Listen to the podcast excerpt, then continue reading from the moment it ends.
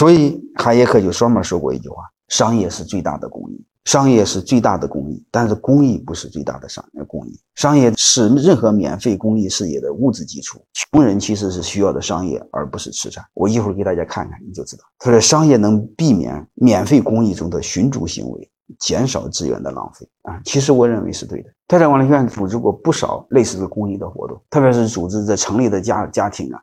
孩子是不用的衣服和玩具，那是一堆一堆的，有的就玩两天。因为小孩长得快，你给他买的衣服玩具，有时候还没来得及穿呢，他奶奶的长起来了，全给浪费了。所以你送给这个这个这个农村孩子有多好？结果有时候就联系农村小学的校长，这小学校长会本能的会说一句话：你不给衣服行吗？给钱行吗？各位为什么他喜欢要钱？你闭上眼睛想想就知道，人性。因为你给他玩具衣服，他一分钱好处来捞不着。他家没孩子的时候，除了瞎忙活捞不着。因为你要给他钱，你会发现他最起码可以。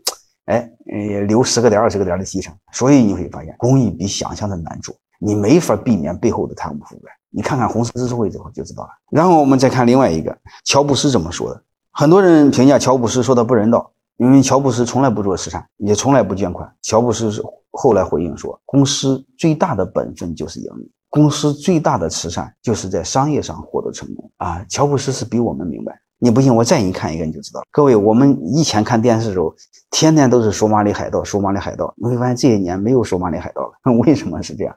你看，令人世界头疼的索马里海盗，现在谁还能听到呢？是一个日本商人给解决了，解决了世界难题。你会发现，真正解决贫困的，而不是慈善，而是商业。这个日本人去索马里找到了海盗头子，就问他：你为什么要当海盗？海盗们说为了生活。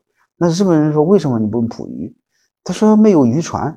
日本人就给他买了渔网和渔船，嗯，并保并派保鲜渔轮从海上收购，所以索马里海盗纷纷进入捕鱼行业。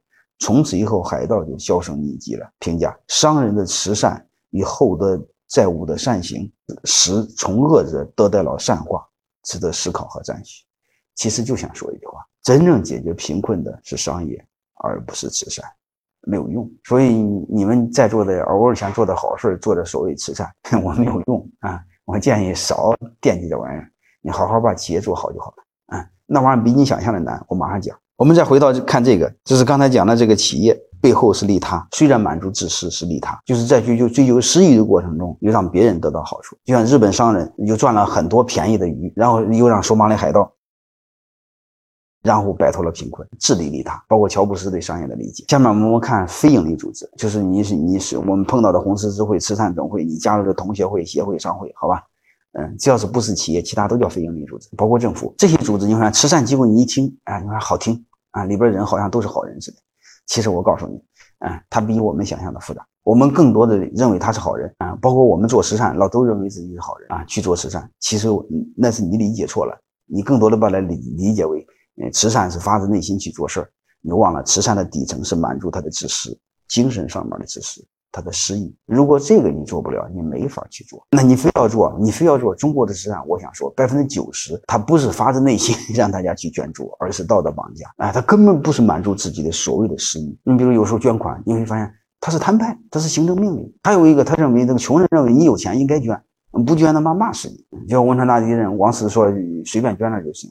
结果全国人民去骂他，所以我们对这个东西理解太浅太浅。事后证明，你会发现那个出了太多的贪污腐败。你发现王石是是后来是对的，但是当时你会发现全国人民几乎认为都是错的。真正明白的是王石，但是这社会上明白的永远是少数，糊涂蛋永远是多的。我举一个案例，好吧，让大家对这个商业有一个嗯足够的理解啊，对对这个公益组织公益组织有一个足够的理解。假设你加入了某某商会，如果你留意的话，这些商会基本上都一个现象。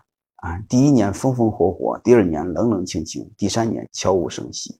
为什么会是这样？我帮你分析一下啊。你加入这个商会，不管是嗯行业协会啊，还不管是所谓老乡会，好吧，嗯，都一个逻辑啊。这个头头们呢，比如会长和秘书长啊，为了证明自己是一个好的商会啊，团结的商会，奋进的商会，有良心的商会，一般会做点慈善和公益啊，公益的事儿，然后就让你们会员捐款，差不多吧。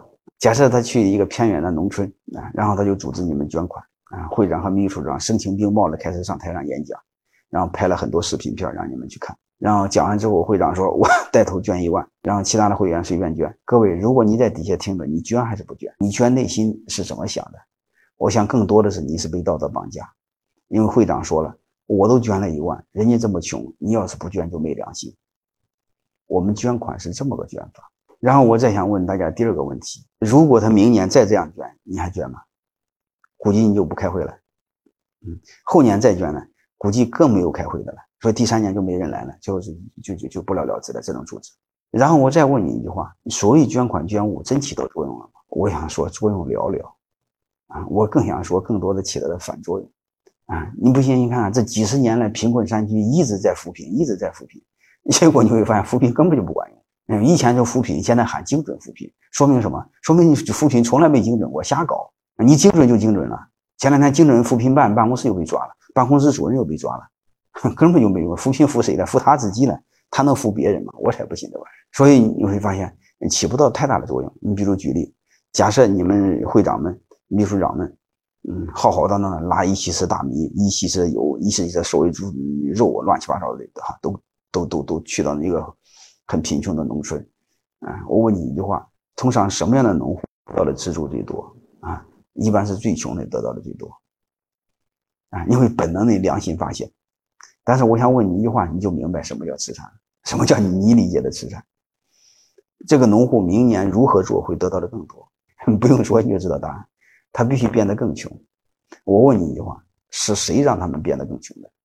是你们这帮伙计，自认为好人的人。把坏事给办了，你会让穷人不但变得更穷，而且会变得更懒，甚至变得更坏。所以我想说，这个是慈善比你想